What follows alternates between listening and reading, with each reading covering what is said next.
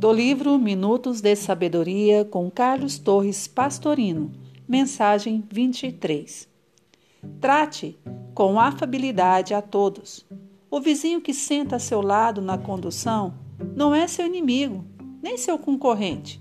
Trata-se sempre de seu irmão, a quem você precisa acolher com simpatia. Não procure brigar com ele para conquistar maior conforto. Dê você mais conforto a ele. Mesmo insensivelmente, você receberá de volta as vibrações de gratidão de seu coração.